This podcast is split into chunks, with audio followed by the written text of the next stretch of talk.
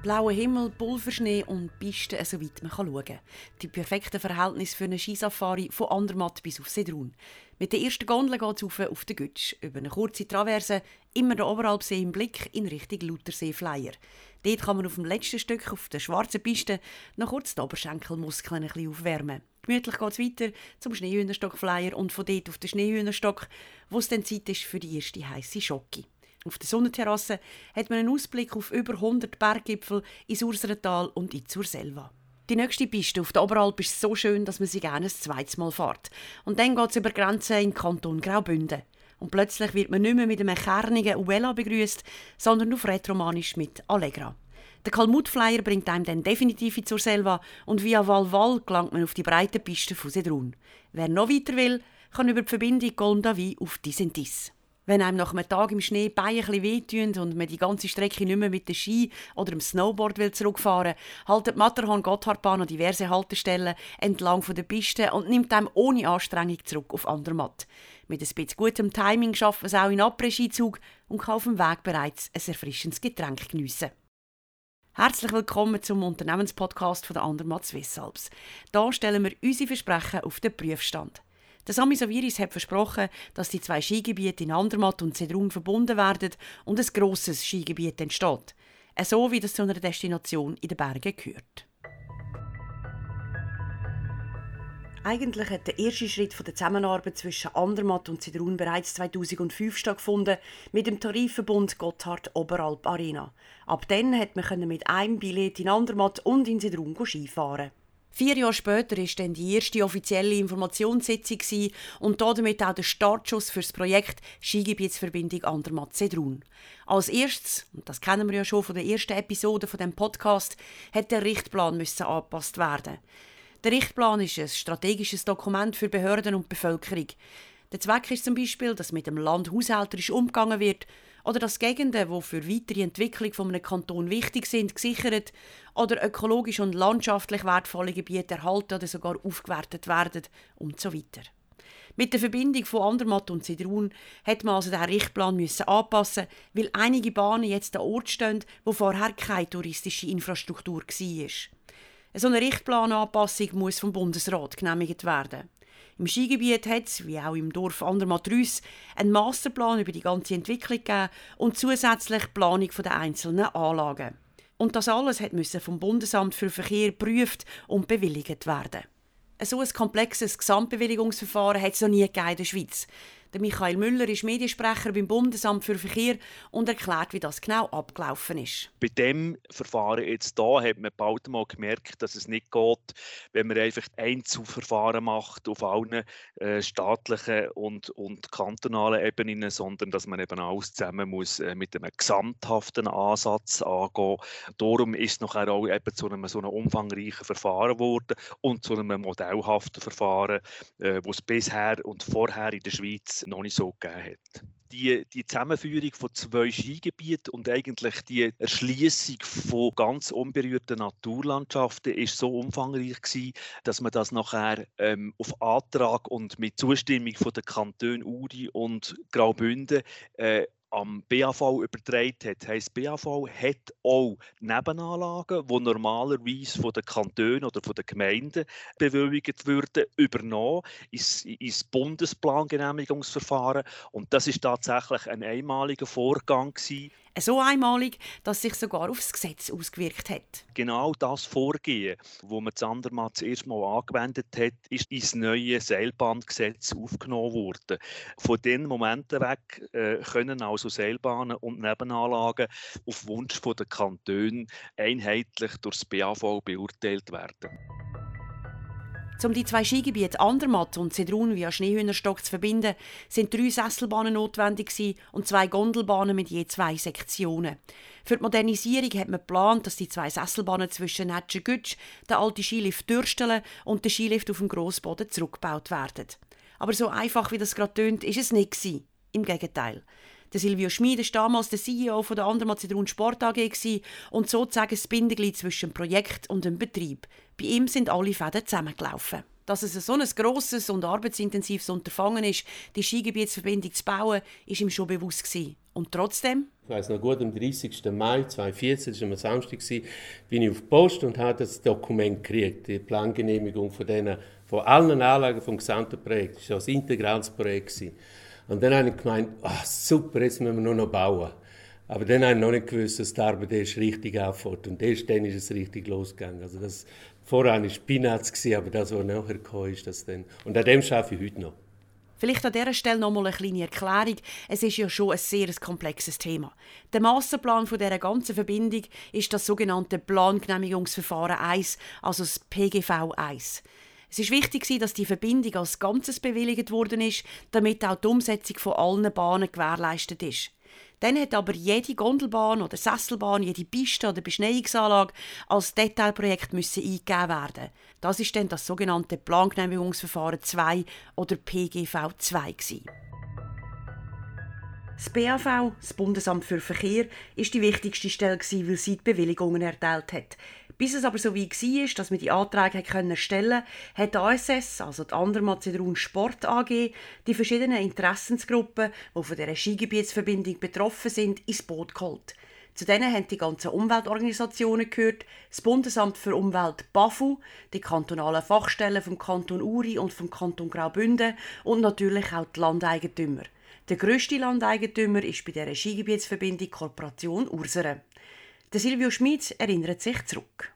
Haben hart diskutiert, haben hart verhandelt, aber, und das muss ich sagen, man, ist, äh, man hat immer lösungsorientiert diskutiert und geschafft. Und am Schluss haben wir immer eine Lösung gefunden. Äh, es hat von beiden Seiten oder von allen Seiten ein bisschen nachgeben und, äh, aber ich finde, äh, das ist wichtig und es ist ähm, auch gut in dieser, in dieser Begleitgruppensitzung.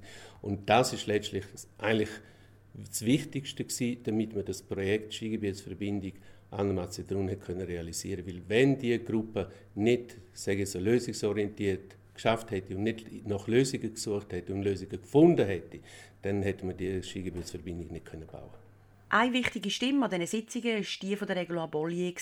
Sie hat die Interessen der verschiedenen Umweltorganisationen vertreten. Gerade bei dem Projekt, das so ein grosses Gebiet betrifft, wo vorher naturbelassen war, macht Sinn, dass man die Umweltorganisationen von Anfang an involviert und Bedürfnisse abholt. An dieser Stelle gerade noch eine kleine Anmerkung. Beim Interview mit der Regula Bollier haben wir ein paar technische Herausforderungen gehabt. Darum ist der Ton nicht sehr gut.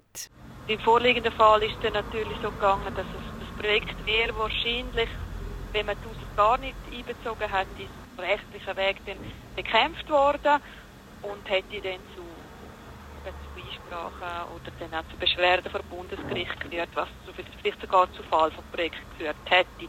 Darum hat man dann auch eine Vereinbarung gemacht mit den USOs, um eigentlich das auch zu verhindern, dass es gar nicht so weit kommt, dass man es überhaupt kann, kann bauen, das Projekt. Dementsprechend hat es viele Ersatz- und Ausgleichsmaßnahmen gebraucht. Vereinfacht gesagt heisst das, dass alles, was in der Natur durch so einen Bau beschädigt wird, muss wieder ersetzt oder an einem anderen Ort ausgeglichen werden. Es ist zwar noch nicht alles erfüllt, aber trotzdem habe ich Regula Bollier nach einem Fazit gefragt. Für mich schwierig, nur von mir aus ein Fazit zu. Ich denke, da, da wird sich jede, jeder Verband ein bisschen anderes Fazit ziehen. Die Voraussetzungen sind sicher nie zufriedenstellend. Es wird, es wird, sie werden Umweltverband wird sicher nie glücklich, dass dort jetzt das Skigebiet ist. Aber so, wie es jetzt umfassend gebaut worden ist, wie man angeredet hat, denke ich, hat man es auch für, für die Natur können noch, noch, noch das Optimum rausholen bis jetzt. Also es ist es hat sicher noch viel, viel Diskussionspotenzial, wo noch rum ist und wo man noch versucht, Lösungen zu finden, wo man vielleicht auch nicht überall, wo man noch ehrlich sein, überall eine Einigkeit findet. Das ist aber normal. Aber äh, ja, es es wäre jetzt vermessen zu sagen, es ist jetzt über, es ist für, äh, für uns, also für die Umweltverbände alles in Ordnung, so wie es ist, aber es wäre auch äh, vermessen zu sagen, nein, es stimmt überhaupt nicht. Ich denke, das ist irgendwo ein Zwischenweg und es hat auch jeder da ein eine andere Auffassung innerhalb der Verbände. Unter der Leitung der ASS hat ein Projektteam, wo unter anderem Ingenieur, Umweltplaner oder Seilbahnhersteller mit dabei sind, die PVG-Dossier erstellt. Sie haben die ganze Umsetzung geleitet und überwacht und vor Ort dafür gesorgt, dass alle Auflagen und Massnahmen eingehalten werden. Und die Fülle von denen war gross. Die Michel Jeissi von Enviso ist als Umweltbegleiter vor Ort dabei und ist durchaus auch pragmatisch an die Aufgabe an. Wir haben eigentlich all die Vorgaben aus diesen Vereinbarungen und aus den Umweltverträglichkeitsberichten und den einzelnen Fachberichten mal durchgeschaut und haben dort eigentlich gemerkt, dass einige Sachen wirklich ähm, gesetzliche Seite und Vorgabenseiten mit all diesen Checklisten, die es pro Fachbereich Umwelt gibt, wohl korrekt abgehandelt worden sind, aber nach wegen der Umsetzung draussen sehr, sehr schwierig sind, weil das alpine Gelände ja, das ist nicht wie im Mittelland. Da hast du einfach ganz andere Voraussetzungen. Einerseits von den Witterungs- und Wetterbedingungen her. Und auf der anderen Seite sind das so kleinräumige Veränderungen, ein bisschen die Exposition von einem Hang, Hangneigung geändert und du hast eine andere Vegetation vor Ort und du hast, äh, je nachdem hast du ausführlichere Böden oder nur ganz karge, du hast sie mit Fels durchspickt, wo du noch nicht mit der äh, grossen Backerschaufel einfach so kannst abhumusieren und machen. Und da hat man eigentlich wirklich sehr auf die Begebenheiten vor Ort anschauen und die Sachen an zum Teil wirklich anpassen, miteinander eben in einer Begleitgruppe die euch vorstellen, besprechen und nach draussen schauen, dass wir das so können umsetzen Und ich glaube, wir haben das noch vor allem mal geschafft in den PGV-2-Verfahren, wo die eben jede Anlage noch bewilligt wurde, ist jetzt einige Projektänderungen drin gehabt, wo man die Projekte noch ein bisschen angepasst hat, einzelne Stützenstandorte angepasst hat und so weiter und so fort, wo nachher eigentlich oder Linienführungen von den gewissen Pisten äh, geringfügig angepasst hat, um die ein oder andere riesige Steine auszuweichen auszuweichen. Und so hat man eigentlich wirklich vor Ort geschaut und immer auf die, die Verhältnisse vor Ort müssen Rücksicht nehmen und das noch mit eben all diesen Vorgaben zusammenzubringen. Das hat, hat sehr wohl sehr einen pragmatischen Ansatz manchmal auch gebraucht. Der Bewilligungstext hat insgesamt über 1500 Seiten mit Auflagen und Massnahmen gehabt. Es war eine Mammutaufgabe. Da haben wir uns mal so eine äh, Tabelle gemacht und eine Liste gemacht, quasi, welche von all diesen Auflagen muss man in welchem Detailprojekt, wo man es machen berücksichtigen schon in der Planung, erst in der Ausführung oder ist es nur eine betriebliche Auflage? Und so haben wir mal eine Liste gemacht und wir haben dort äh, die mal ausgedruckt und die ist fast drei Meter hoch gewesen, äh, ausgedruckten Excel-Listen. Und äh, also das ist wirklich eine relativ komplexe Sache gewesen. Der Silvio hat ja noch meint oder andere Mal glaub, bei einer GV von der ASS gezeigt, um zu zeigen, wie komplex das Projekt ist. Und dort hat man auch mit dem mal verschaffen und dort sind logischerweise mit jeder Plangenehmigung sind weitere Auflagen so dazugekommen. Und dann aber auch mit jedem, wo Objekt oder Projekt, das abgeschlossen war, äh, hat sich auch der Status von jeder einzelnen Auflage wieder geändert. Ich glaube, das ist eigentlich so gut gelungen, dass wir jetzt können sagen mit diesen drei Umweltbauabnahmen haben wir schon einen ganz grossen Teil von diesen Auflagen als erledigt können auf die Seite tun. Die zahlreichen Auflagen und Massnahmen sind ganz unterschiedlich gewesen. Ein Beispiel bei der Bauauflage war, dass alle Geräte müssen auf biologisch abbaubares Hydrauliköl umgestellt werden. Das hat man natürlich gerade umsetzen. Anders aber dauert bis weit in die Zukunft. Bei den Betriebsauflagen ist beispielsweise beschlossen worden, dass die ASS für die Kontrolle und Durchsetzung der Wildruhezone im Skigebiet zuständig ist. Eine Aufgabe, die normalerweise die Gemeinde übernimmt.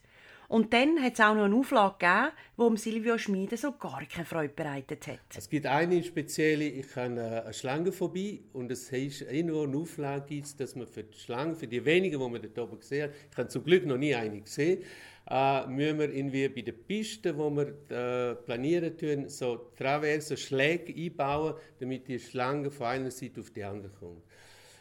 Ja, das ist jetzt so eine Auflage, die ich jetzt gefunden habe. Ja, okay. Nach nur drei Jahren Bauzeit ist die Verbindung zwischen Andermatt und Zedrun dann gestanden. Als letztes ist 2018 der Schneehühnerstock-Flyer eingeweiht worden. Ein Moment, wo sich beim Silvio Schmidis Gedächtnis brennt. Für mich ist es Passion. Also ich habe wirklich, als wir die letzte Bahn eröffnet haben, im 2018, auf dem Oberalp Gondelbahn, auf der Schneehühnerstock, äh, habe ich wirklich also extrem emotional gesehen. Also ich habe wirklich Tränen in den Augen gehabt. Und vor allem habe ich dann immer gesagt, wenn wir die letzte Bahn eröffnet, dann will ich, dass die zwei Musikgesellschaften von Sedrun und Andermatt, ich bin in der Sedruner Musik, dass die miteinander das, äh, äh, einen Auftritt haben. Und das ist dann wirklich dort gewesen. Und ich habe auch Einheimische, selbst auch von Sedrun, die gekommen sind, die auch Tränen in den Augen hatten und gesagt, wir hätten nie geglaubt, dass ihr das schafft. Und ich glaube, das ist äh, äh, ein extrem, das ist der schönste Moment gewesen in dieser ganzen Geschichte, Vollendung von dieser Skigebietsverbindung. Und ich bin immer noch, das ist mein, mein Herzensprojekt und äh, da ist extrem viel Passion dahinter. Und so haben wir eigentlich nur das umgesetzt, was bereits 1910 von einem britischen Wintersportler vorgemacht worden ist. Er ist noch dazumal auch mit dem Ski von Andermatt auf Sedrun gefahren, aber ich glaube, man kann sagen, dass es heute bisschen komfortabler geht. Das war es vom Unternehmenspodcast von der Andermatt Swiss Alps für heute. Hier stellen wir unsere Versprechen auf den Prüfstand. Wenn ihr interessiert seid, zu erfahren, wie sich Destination im Herzen der Schweiz weiterentwickelt und was für spannende Geschichten wir zu erzählen haben, dann abonniert uns. Ihr könnt auch eine Bewertung da wenn euch gefallen hat, was ihr gehört habt. Wenn es ein Thema gibt, das euch speziell interessiert, schreibt das in die Kommentare oder schickt ein E-Mail an podcast.andermatt-swissalps.ch. Wir freuen uns auf eure Inputs. In der nächsten Folge geht es darum, wie sich die schnelle Veränderung hier in Andermatt auf die Bevölkerung ausgewirkt hat. Für heute verabschiede ich mich, aber ich freue mich schon, wenn ihr auch das nächste Mal wieder zuhört. Bye bye.